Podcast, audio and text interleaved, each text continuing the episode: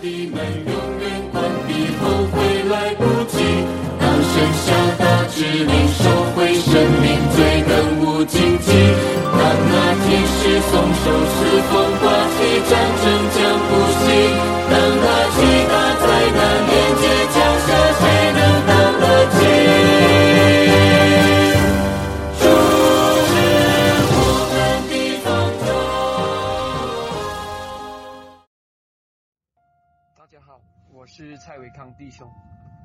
将今天再去探讨这个主题：是夫三度重钉十字架。啊，在我们还没有分享这一个事实之前，让我们来做个祷告，求圣灵来引导我们。我们需爱人赐天赋上帝，主啊，感谢你赐给我们这个生命，还有气息。主啊，我们有这个完好的安息日，使我们能够在主里面成长，使我们能默想你的话，使我们能单单仰望你，使我们能够专心侍奉你，并且纪念你是我们的造物主，我们是你手上的器皿，并是你手所创造的工作。主啊，我们要从这预言上了解到你来临的日子，求主耶稣给我们有智慧，特别恩高我的口，奉主耶稣基督的名求，阿门。我给你们发了个表，这个表是有关第二次预表耶稣钉在十字架上的表。我们似乎又跑去了另外一个时间线，犹太人的恩典们，所谓上帝选择犹太人为他的子民，是在公元三十四年，主后三十四年就结束。在主后三十四年，在《使徒行传》第七章告诉我们，史提反被打死，乃是犹太人完完全全的拒绝耶稣为他们个人救主。他们虽病死了耶稣，但他们也不悔改，就选择把石头给把史提反给打死了。这里就一个征兆，就是呢，耶稣站在。上帝的右边。从此以后，上帝不再选择犹太人为他的选民，为他的圣言的代言人，他却选择了另外一组人。所以在主后三十四年的时候，他选择了另外一组人，我们称之为基督徒。这一班基督徒呢，是在这个时间开始的。但是我们说到末时的开始的时候，我们就要来讨论一下那时候的末时的开始。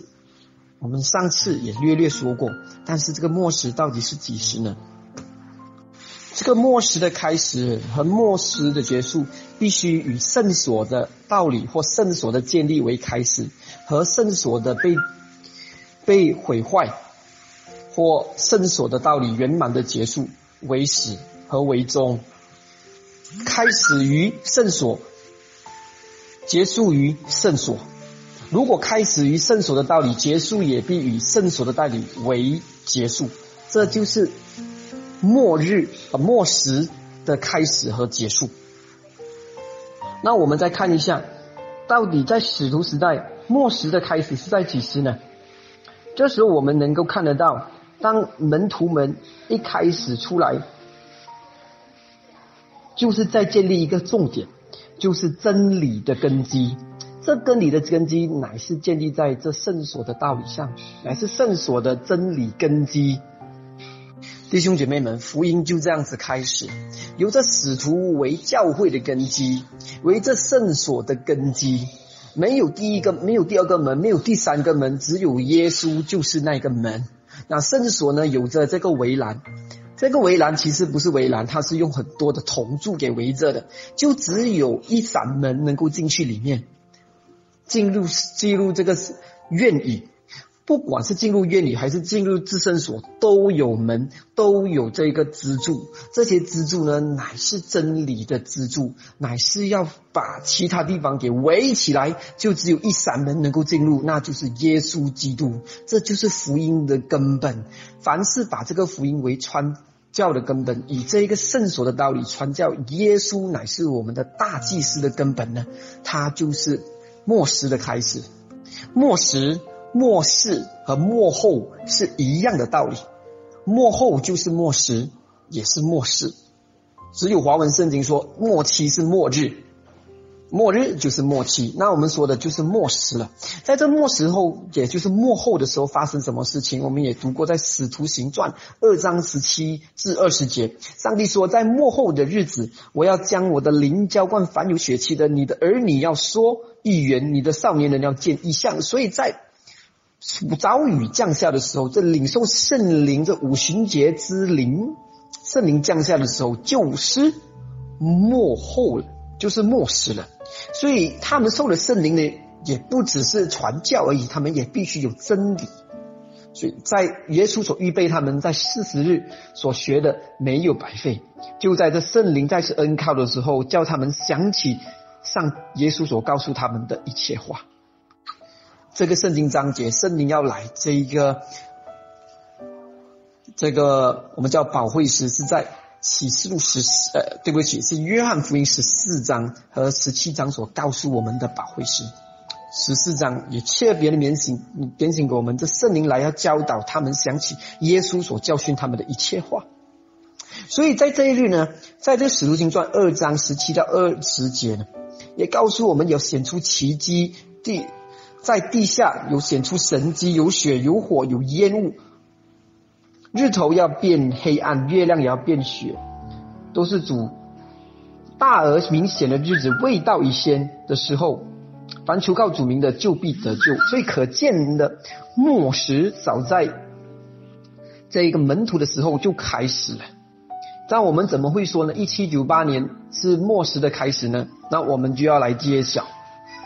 那你看末时早在耶稣升天后呢就开始了。早在耶稣钉十字架的那一个五旬节的时候，就应该是开始了。根据这个使徒行传二章，对吗？但是上帝啊，拣选以色列人呢，拣选这犹太人呢，却不至于那么快就结束他们的门。这选择他们为圣言的代言人之恩典门呢，却还未关闭，却存留了三年半之久的时间。但是无奈的，基督必须要关上这恩典门，就在他死。呃，升天的三年半后，实体版被打死了，恩典门关了，所以这更明显的末时呢，已经存在了。这末时是用什么时间来做一个结束呢？耶稣就出了殿，不是说吗？就是耶路撒冷被毁，来预表将来世界被毁的时候，来做一个预兆。这个耶路撒冷也就是圣殿被毁的时候，所以这个。乃是，所以末时并没有在主后七十年，公元七十年的时候，耶路撒冷被毁的时候结束。这末时似乎延展了在将来，因为耶稣用这这耶路撒冷被毁，乃是预表将来真正的他第二次再来的时间所要发生的事情。有关这殿被毁坏。这个实体的殿在耶路撒冷被毁坏，耶稣也说了这个预言，在马太福音二十四章十五节说呢，你看见先知但尼里所说的那行毁坏可真的站在圣地，那指着那行毁坏可真的是指着谁呢？在实体上，他指着呢是这个罗马的军队，当他围绕耶路撒冷第一次要攻打他们的时候，在公元六十六年主后六十六年。半的时候呢，就是这个行毁坏可憎、站在圣地的时间。这罗马的政治并不是罗马教，但是这是预指将来这个罗马教的时候。所以圣经呢也告诉我们呢，这个事实就是在但尼吕书所告诉我们的事实。但尼吕书八章十三节，但尼吕书八章十三节。我听见有一位圣者对我说：“又有一位圣者向那说话的圣者，那除掉长线的，我不念繁记，那除掉长线的和施行毁坏的罪过，将圣所与军旅践踏的意象要到几时呢？所以除了这个圣所实体的被毁了过后呢，连上帝的军队，也就是上帝的使者，就是上帝的教会使徒所。”建立的这个教会呢，也要被毁坏，也要被践踏。所以不只是实体的圣所，乃是在做说到这个属灵的灵域，上帝的子民，这称呼为基督徒，由使徒为建立为教会的根基的教会的圣所的道理呢，也被践踏。要到几时呢？要到但以理书十二章十一节，必有一千两百九十人，也就是意思说，这个末日延期了。延期了，为什么延期呢？末时的必须必须要结束呢？他必须这个行毁坏可憎的这个大罪人必须出现，而且要被上帝、被耶稣的荣光给击杀，他才能够做个结束。所以似乎末时延长了。保罗在铁萨罗尼迦前书给弟兄们一个非常盼望的信息，就是说主必要降临。那一些在主里睡了睡了的，也还有那些活着的，为他们而担心。所以彼得、保罗，对不起，保罗就给他们了一个盼望，说呢，耶稣要再来。当耶稣再来的时候，他们要面见面，他们那死去睡了的弟兄，将要在云中与他们相见。所以呢，就在这个时候呢，保罗说到这一个信息的时候，使他们感觉到有这个盼望。可是呢，弟兄们以为是在他们活着的时期，耶稣要第二次复临，但是却不然。保罗却写了，在这个为了说的更清楚，就在铁萨罗尼迦后书的时候，又再次和他们说一说关于耶稣第二次再来之前要发生的事情。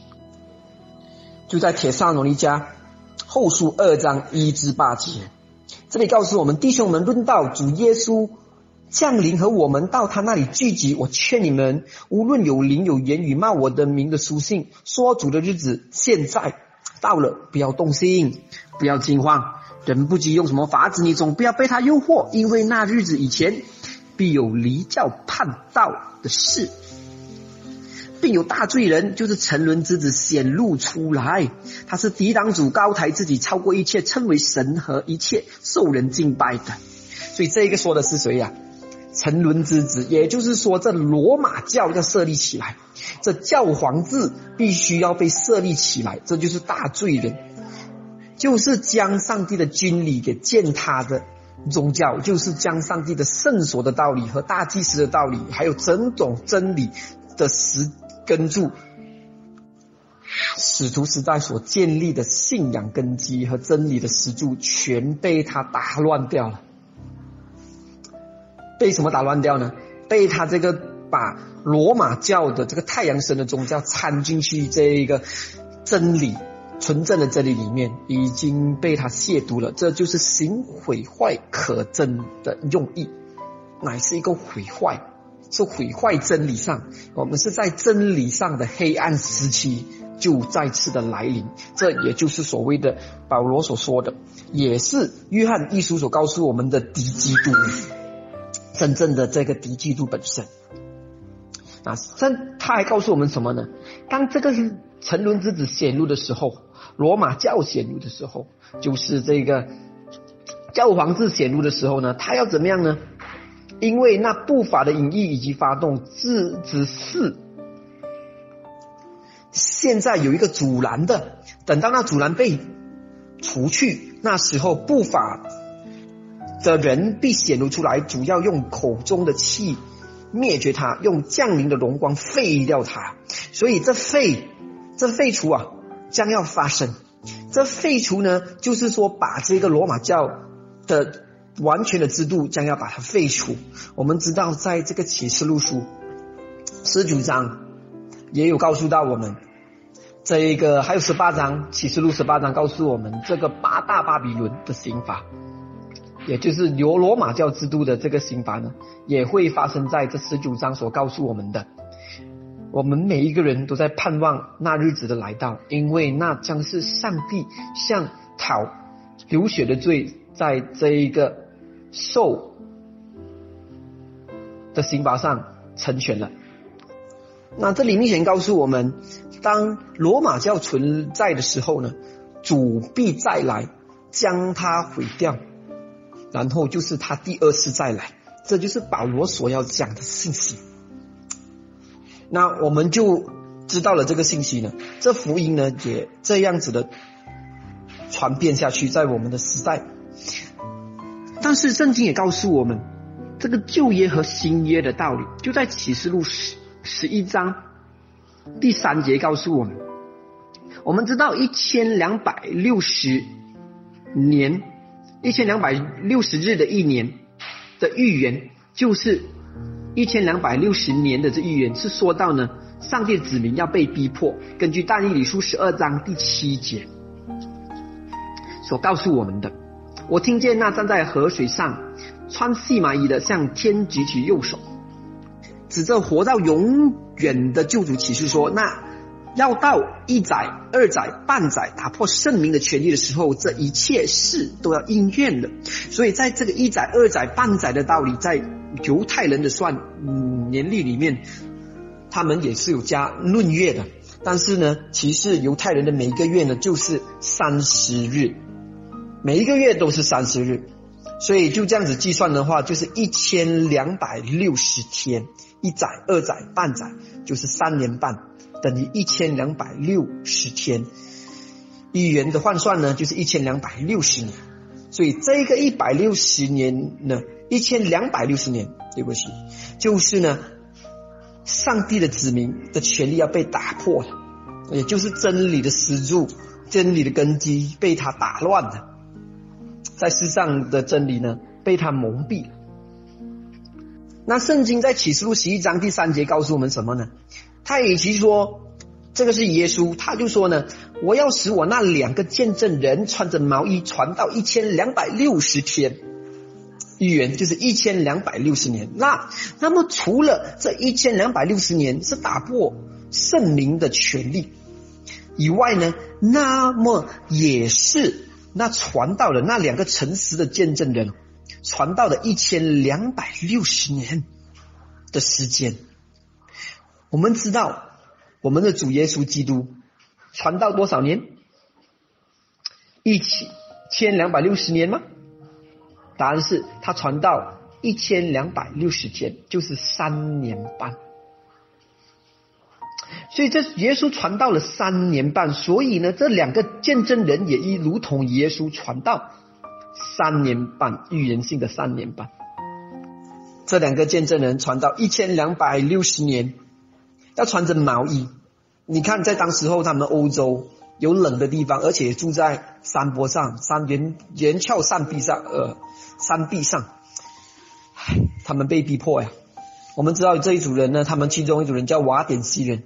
所以时常要在这山坡上呢，来来往往去到城市，所以他们要穿着毛衣，是防冻的。所以福音啊，所以圣经啊，也好似类似像穿着毛衣一样。所以这瓦典西人他们也藏着背着这个圣经章节在他们脑上，也写在小册子上，就藏在他们的毛衣里面。所以见到有适合的人，他们就把这福音的单章派给他们。这福音当中，无非就是他们手所抄的原原本本的圣经里面的话，使徒的教训，包括旧约和新约。那就在这一千五百多年的时候，十六世纪的时候，甚至在十五世纪的时候，开始有人已经发现到因信称义的道理。这特别就是在十六世纪，马丁路德所发表的这个因信称义的言论，他就在路丁堡钉上他那一个条文，钉在他的教堂门前，说到这个教皇和教皇制的不是，并不符合圣经，发现到因信称义，神职人员和普通人都是罪人，都需要耶稣。除了靠耶稣才能够得救，并不是靠行为，免得有人自夸，乃是靠耶稣的恩典、耶稣的宝血，这就称之为因信称义了的道理。那这因信称义的道理呢，把耶稣推到了高点，把基督高举到至上。唯有靠着耶稣的宝血，我们才能够得走永永生，而并不是靠着教会里面罗马教的。这个仪呃的律法，还有这个仪文这些仪式，来敬拜神，来用认当人犯罪了，并且用这一个刑罚，甚至呃，我们苦行等等等等的方式呢来赎我们的罪，这是错误的，不是，并不是靠行为。所以这因信成义的道理把耶稣提高了，就是诉说耶稣的故事。所以呢，所以这个两个见证人在这个时候，在这一个十六世纪的时候，就是说到关于耶稣的道理，指向基督才是我们的救主。但这敌基督就终究就是敌基督，他也不放过马丁路德，还有他的同工们。幸免的马丁路德确实没有死亡，并不是受罗马教所处决，但是约翰福斯等其他同工却不然，现在烧在火刑柱上就死了。你看，这就是敌基督的作为。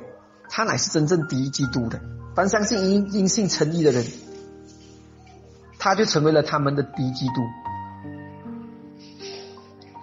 这罗马教就实行了这三年半的毁坏可证。但以书七章二十五节，他必向至高者说夸大的话，必折磨至高者的圣名，对吗？并想改变节期还有律法，他改变了时间，改变了上帝的律法。甚至改变了安息日，把安息日改去所谓的主日，在星期日乃是崇拜太阳神，并并并不是创造主，呃，乃不是耶稣复活，所以你看他把异教给给融入了上帝的使徒的教训里面，那是真是可恶的。所以这时候我们称之为教会，在启示录十二章第六、十三还有十至十四节告诉我们。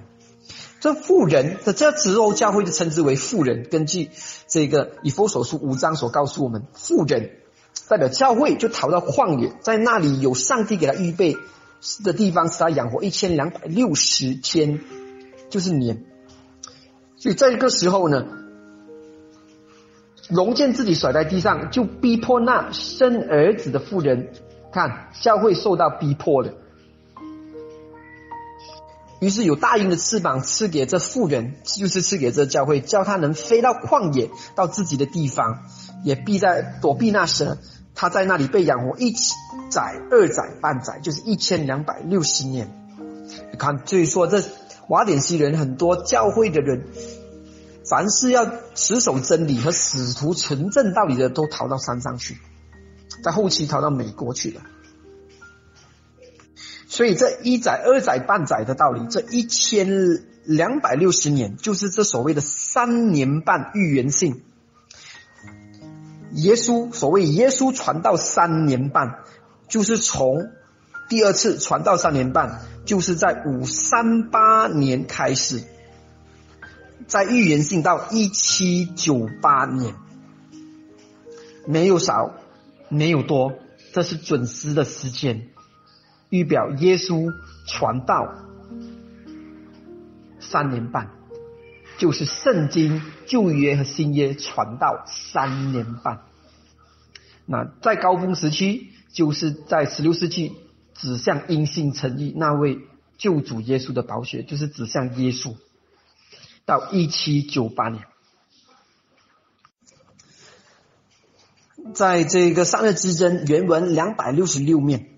告诉我们，在黑暗时期的时候，哈，在这，在这圣经传道一千两百六十年三年半的初期的这时期呢，因为那时必有大灾难从世界起头，这是耶稣所说的，记不记得？在马太福音二十四章二十一至二十三节，没有这样的灾难，后来也必没有。若不减少，那日子翻有血气的总没有一个得救的，只是为选民。那日子必减少了。那时若有人对你说基督在这里，或说基督在那里，你总不要信。时间减少了，是不是预表着这一个传道的工作减少了？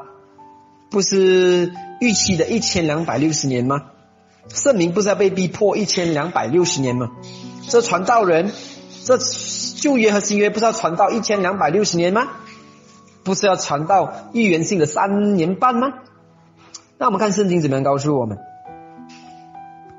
怀伦在原文《善恶之争》两百六十六页这样子说道：教会受逼、遭受的逼迫，并没有一直延续一千两百六十年。上帝因爱怜他的子民，所以减少了他们受火炼的日子。救主的预言，大灾难临到教会的时候，说：若不减少那日子，凡有血气的总没有一个得救。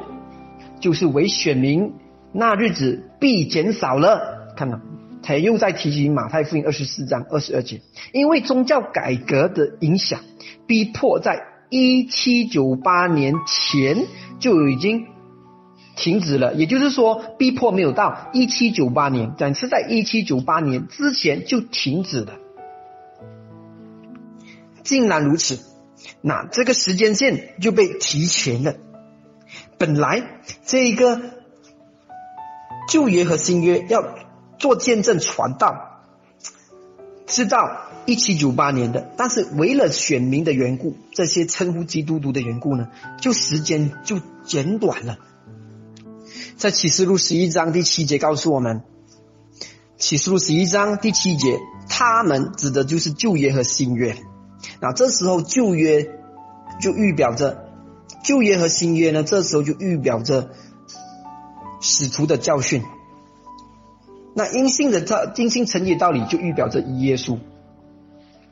这里是双用的，和以前耶稣的时代一样。在耶稣出来传道之前，有见证人，就是施洗约翰。这时候呢，在这个一七九八年，在五三八年到一七九八年。上帝把这两个事件合起来，就是见证人，并且他自己呢，合在了在三年半的传道生涯里面，预言性的传道生涯。所以在这个启示录十一章第七节告诉我们，他们做完见证的时候，那从无底坑上来的兽必与他们交战，并且得胜，把他们杀了。哎，也就是说这。一七九八年，应该有一个兽会起来，将这个见证人杀了，好像正如犹太人把耶稣钉在十字架上那样。因此第八节就这样说：他们的尸首就倒在大城的街上，这城按着灵异叫做索多玛，又叫埃及，就是他们主钉十字架之处。看到吗？这个大城竟发生在什么地方呢？这索多玛和埃及是什么意思呢？啊，这里还称呼了主钉十字架之处。那这里就为什么我们说耶稣似乎在第二次被钉十字架了？所以这主钉十字架之处，这里有华艾伦的一些记载。三日之争原文两百六十九页。这里告诉我们，这段预言已经在法国历史上很准确的选择地应验了。在一七九三年，你看时间简短的，在一七九三年革命时之时，世人第一次听到一个国家的议会议员都生长在文明的国家，受过相当的教育，并掌有政权。管理欧洲最文明的一个国家，就在这个最文明的国家，竟然有人异口同声，他们全国异口同声否认人所能接受的最严肃的真理，并全体一致地抗拒对真神的信仰和敬拜。法国乃是世上唯一的国家，曾伸手公然反对创造宇宙的主宰，而且这是是。有确切的历史斑斑的可考的，英国、德国、西班牙和其他国家向来都有许多亵渎上帝和不信上帝的人，但法国在这世界的历史上乃是一个突出的国家。由立法的议会分布命令宣宣称天地间没有上帝，因为这一件事，首都的全体市民及各处多数的男女都。聚集唱歌跳舞啊，以示庆祝。首先，他们公然反对信仰，认为这是不理智的。世界上没有神，没有上帝，没有罗马教相信的上帝，也没有基督教这个改革教所相信的这个上帝，全部都是不理智的。不然你告诉我上有上帝来，叫他出现跟我说话。你看没有发生这个事情，对不对？告诉你们，你们这信仰的人没有理智啊！这时候就当时候的这样子的思想。所以呢，这钉十字架之处是什么意思呢？根据原文两百七十一页，三日之人告诉我们，这一段预言应验在法国了。没有什么地方比这更显著的地方表示仇恨基督的精神。没有什么国家比法国更苦毒、残酷的反对真理。法国所加给承认福音之人的逼迫，等于在基督徒身上把基督钉在十字架上了。耶稣不是说过吗？马太福音二十五章第四十节：“我实在告诉你们，这些事你们既坐在我弟兄最小的身上，就是坐在我的身上。”所以呢，这一个属从无底坑上来的时候呢，就是法国啊，它是亵渎的权利，乃是撒旦呢，不能够用罗马教来。阻止圣经的继续发扬光大的时候呢，就借着这个法国来把它消灭它。他们就起来干什么呢？就有这个法令就出来了。嗯，就在这个启示录十一章第十一节说到呢，这个事实，法国会通过国会取消基督教废除圣经的命令，是在一七九三年。一七九三年。所以三年半之后，同一个国会通过这个议案，取消以前的禁令。OK，在这个一七九三年哦，就废除了圣经。所以他们干什么？他们就烧圣经。这时，这个圣经旧约新约就烧在这个法国的大街上。那一边就是索多玛和俄摩拉，并诶索多玛还有这个埃及，就是耶稣钉死之处。并不是说在这个耶路撒冷外城墙的十字架哥哥他，乃是说到这法国，因为等于耶稣被钉在十字架上。为什么索多玛呢？因为他们法国人出来庆祝，并没有神能够制止他们的良心，他们胡作非为，男跟男所行可可羞耻的事，女女性也一样，所以犯了奸淫，好像索多玛为此而庆祝。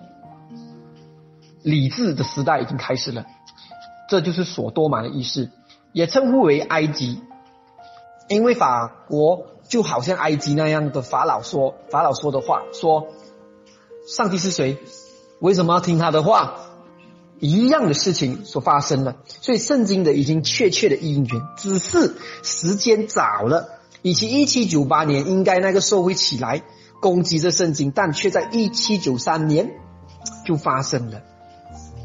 那上帝为选民的缘故，这选民就是基督徒，缩短的时间，所以这个兽也在这个短暂的时间里面就起来，并没有在一七九八年起来。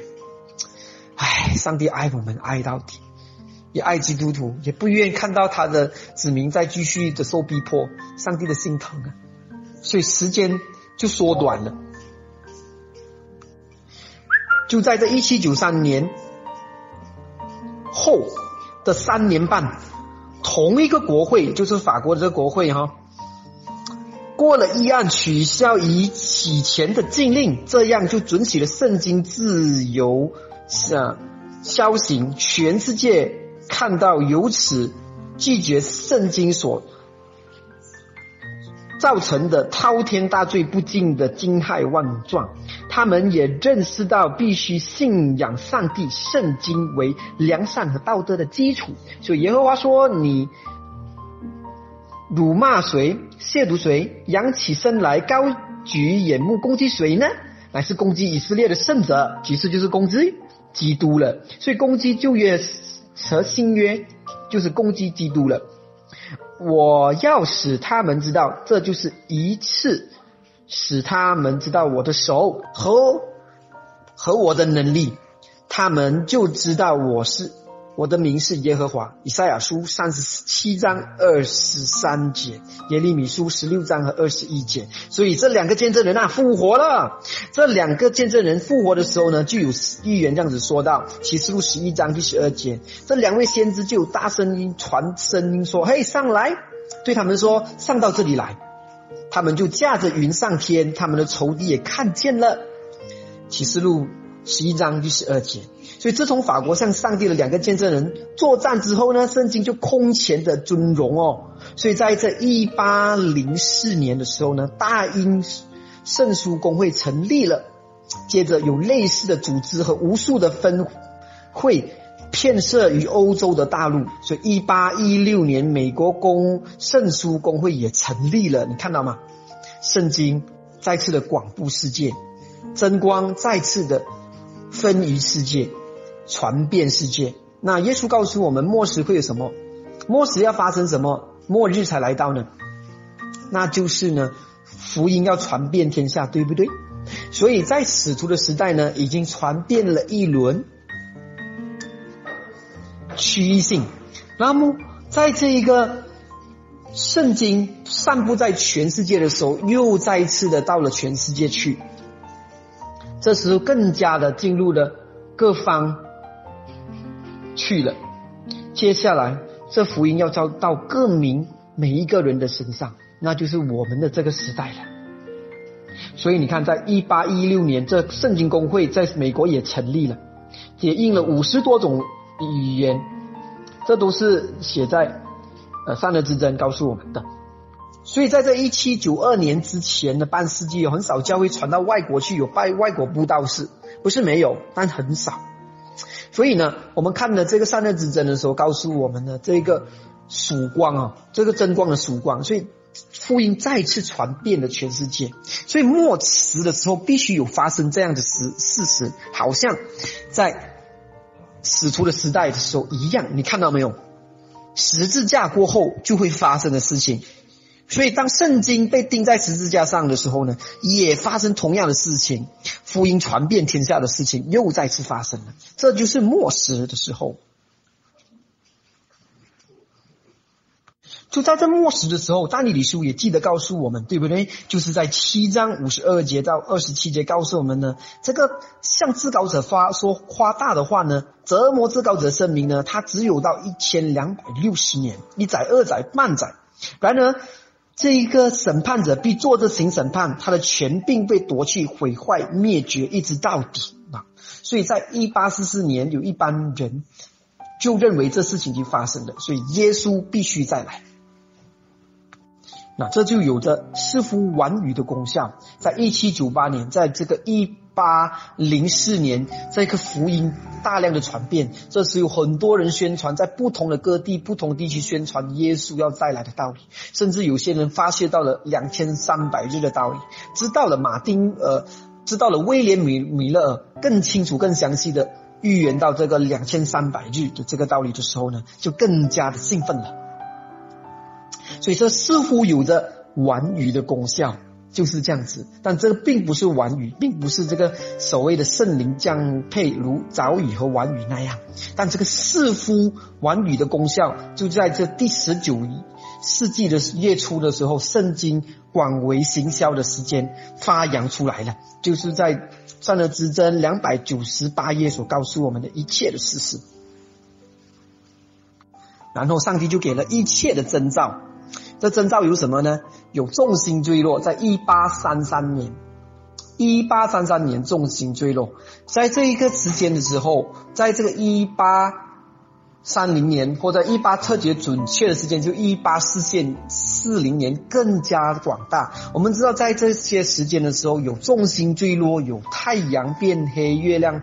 变红的这个事实，所以证明了这征兆好像早雨的时候所讲的那一些征兆，也好像呢，这些征兆已经发生了。更重要的征兆乃是另外一个很特殊的预言，乃是预言在这个土耳其的政治的土土耳其的帝国的瓦解。土耳其帝国的崩坏的事实，这乃是一个其中一个属于最后的征兆，就是土耳其帝国被颠覆的事实。这个预言呢，是由 Josiah Lich，Josiah Lich 所发现到的，是怎么样子发现到呢？这时候的信徒传的是什么信息呢？他们乃是传着这三天使信息，特别是第一和第二天使的信息。第一天子的信息告诉我们，审判将要来临，所以我们应当敬畏创造天地海和众水泉源的，应当敬畏上帝。然后第二个呢，就是从巴比伦出来。所以这时候传扬这三天子的信息的人，就是威雷米尔米勒尔那一班虔诚的复临运动的信徒们，他们也传着这个信息，叫他们从教会里面一起联合来参加这个复临运动，因为耶稣要第二次再来了。而这个是信息呢，就是呢，从巴比伦出来。什么叫巴比伦呢？这巴比伦呢，乃是相信这。特别有一个道理是他们那一时候所要说的，但巴比伦呢还没有恶贯满盈，各地的教会，包括天主教和基督其他的基督教，还没有到一个地步，知道恶贯满盈的地步，还没有使到他们的住处完完全全被邪灵所居住和邪魔歪道给给占据，这一个灵魂不死，还有这一个不。呃，不遵守安息日的这一个光呢，还没有完完全全的被发扬出来，所以巴比伦还不至于称呼为巴比伦。因此，在这启示录十四章的叫人从巴比伦出来的信息，并没有大声喊着说。启示录书第九章十四和十五节啊，这里说到了七号筒的。事实，那这其中一个号筒呢，就是在启示录第九章十四和十五节告诉我们，这个号筒是说到了这土耳其帝国乃是上帝用来制止罗马教势力的居呃的其中一个他的杖，他的刑罚的杖。所以说到呢，启示录第九章十四跟十五节，那捆绑在布拉大河的四个使者释放了，那四位使者被释放了，他原是预备好某年某月某日，就是一年一月一一个月一日算换来时间呢，就是一百五十天，一百五十年，要杀人三分之一。那这整个这个号筒所要诉说的是什么呢？这诉说的就是。这一个关于有关这个上帝用来刑罚罗马教的的这个土耳其帝国回教帝国呢，要有一个时间限制。就在这个事到如今，这里告诉我们啊，就在主币快来，主币快来原文三百三十四页和三百三十五页，就是在如果它是一个晨钟课，每一天的晨钟课哈，就是在马啊。五月份二十四号，你们可以回去看。这里告诉我们，知道如今预言所说的一切的事，都可由历史以证实，故此我们可以以未来的各事及必循序应验。教育论一百七十六页，这个人 Joseph 就是在华文是这样告诉我们，他是一个牧师。啊，里奇约西亚，里奇约西亚就发布了这个预言，研究到的是启示录第九章所告诉我们的解释，就是预言土耳其帝国必将败亡。所以依照他的算法，这个政权必在一八四零年八月间颠覆。就在这个事成就之前几天，他写到呢，如果这一段预言在一百五十年的时间正正在。蒂阿西斯是由于土耳其人的许可登位之时届满，那么三百九十一年零五十呃零十五天，若从以上的一段时间结束的算起，就是在一八四零年八月十一日截止日期，所以那时候土耳。其帝国在君士坦丁堡的势力就要颠覆了，我相信这事情必然成就。果然，就在一八四零年八月十一日，这事情成就了。所以，这个议员给到这一个妇女运动的成员们呢，有极大的愤信，也是给到其他不愿意出来参与这个复临运动的其他各教派的最后一次的警告，也预表了像上一次在主后六十六年，公元六十六年，当耶路撒冷第一次被围困的时候的那个时候的警告的预兆，也是耶稣给他们的预兆。所以这个在启示录九章所告诉我们，这一个土耳其帝国的败亡，也土耳其的败亡也是一个征兆，告诉他们出来出来，因为上帝要兴起一般真正的子民，使到他们能够完成这个圣所的知识和道理。因为就在一八四四年，耶稣并没有来，因为上帝特意要在这里盖上了，不让他们见到。这里就有预言告诉我们，启示录第十章三至四节和八至十一节告诉我们，有大呼声喊叫，好像狮子吼叫。呼叫完了，我就有七雷发生。这七雷发生之后，我正要写出来，就听见这从天上有声音说：“七雷所说的，你要封上，不可写出来。”这七雷所指的是什么意思呢？就是上雷代表上帝的话，这七雷就是上帝完全漠视的话。记不记得当？比保罗见到耶稣的时候，也听见有人听见有雷声，只有那一个保罗能够听得见，但周边的人都瞎个半命，却听不明白。同样的，雷声所发出来的声音呢，其实呢，只有给指定的人才能够明白，乃是上帝特意要给他们，让复临运动的人不能够完全明白这件事情，乃是要试验他们，试验他们什么事情呢？因为这里告诉我们呢，这一个小这个天使的预言呢，因为这七雷发生的时候呢，有一个天使是站在他海和他地的天使，手上举起一本书，叫小书卷，是曾经封闭的书，但是现在是展开的，那就是但以理书十二章。但以理书告诉我们，将要展开，就是在末世的时候，所以这时候就是末时了。所以这一班人复临运动参与这复临运动，以米勒米勒。参与这运动的人，他们就在末世。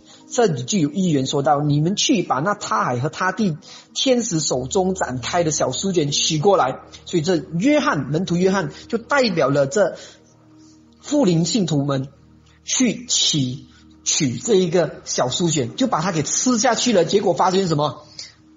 口中果然甜如蜜啊！说到耶稣要再来，果然甜如蜜啊！但是在苦中却是发苦的。当消化的时候才知道，要原。再来，不是耶稣第二次再来，所以土后就发苦了。但是圣经告诉给他们一个意愿，就接下去说呢，天使就在十一节，天使对我说：“你必指着多民、多国、多方再说预言。”啊，这个末时又被延长，从使徒的时代又延长了，为什么呢？因为十三章告诉我们，那死伤的兽要被医好，所以也就是说，但尼里所告诉我们，上帝要用他的荣光把这一个，还有保罗所告诉我们，当耶稣再来的时候，要把他给消灭到的这个兽和这个小脚和这个大罪人呢，并没有结束，因为他必死伤被医好。虽然一七九八年他失去了政治力量。